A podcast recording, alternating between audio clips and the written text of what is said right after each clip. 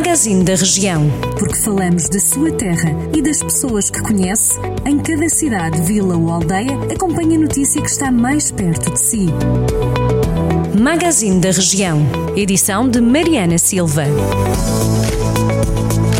Abrimos a edição desta quarta-feira, 12 de agosto, do Magazine da Região, com dois estudantes do curso de Serviço Social da Escola Superior de Tecnologia e Gestão de Lamego, que criaram uma marca de vestuário amiga do ambiente, a Otest. André Ferreira e Rita Sampaio, a partir de guarda-chuvas estragados e as mãos de uma costureira, criam casacos impermeáveis.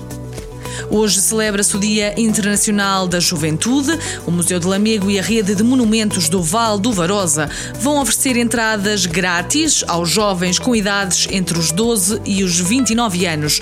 A oferta é válida até sexta-feira, dia 16 de agosto. A rota da Estrada Nacional 2 está a duplicar a passagem de turistas por Mortágua e neste ano de pandemia o número de visitantes até está a aumentar. Fonte da autarquia de Mortágua refere mesmo que a chegada de caminhantes, cicloturistas, motares e autocaravanistas quase duplicou nos últimos meses de junho e julho em relação a igual período do ano passado. Uma reportagem para ler em jornaldocentro.com por Nelas e pelo desporto. O ABC de Nelas já está de olhos postos no arranque da nova temporada, que vai começar com um play-off de subida à primeira divisão de futsal. O clube da região vai apostar nos jogadores da formação para integrarem o plantel sénior de futsal na próxima época. Lucas Costa, Guilherme Aguiar e Telmo Paiva são alguns dos atletas que vão subir de escalão. Dia 20 de agosto é feriado municipal em Sátão, dia também das festas de São Bernardo. As festividades arrancam às 7 da manhã. Durante o dia, há a entrega do prémio literário Cônego Albano Martins de Souza e a entrega dos cheques de apoio à natalidade. A fechar a noite, o trio elétrico percorre as ruas da vila com fogo de artifício. Guerra na corrida à liderança do agrupamento de escolas de Rezende, que está atualmente a ser dirigido por uma comissão administrativa provisória, liderada por o até então diretor Manuel Tuna.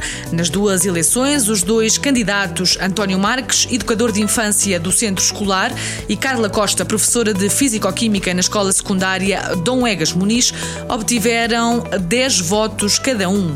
Carla Costa, que já pertencia à anterior direção, é um um dos cinco elementos da Comissão Administrativa, o que motiva algumas críticas por parte do seu opositor na corrida à liderança do agrupamento, que também acusa o diretor do agrupamento de falta de imparcialidade. Habitantes da Granja, no Conselho de Penedono, estão contra a alegada ligação dos esgotos à ribeira da localidade. A denúncia parte da Associação Desportiva e Cultural da Granja.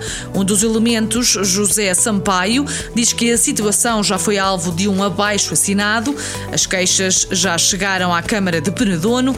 A falta de respostas levou a que o caso também já fosse dado a conhecer às autoridades. Estas e outras notícias estão disponíveis em jornaldocentro.pt.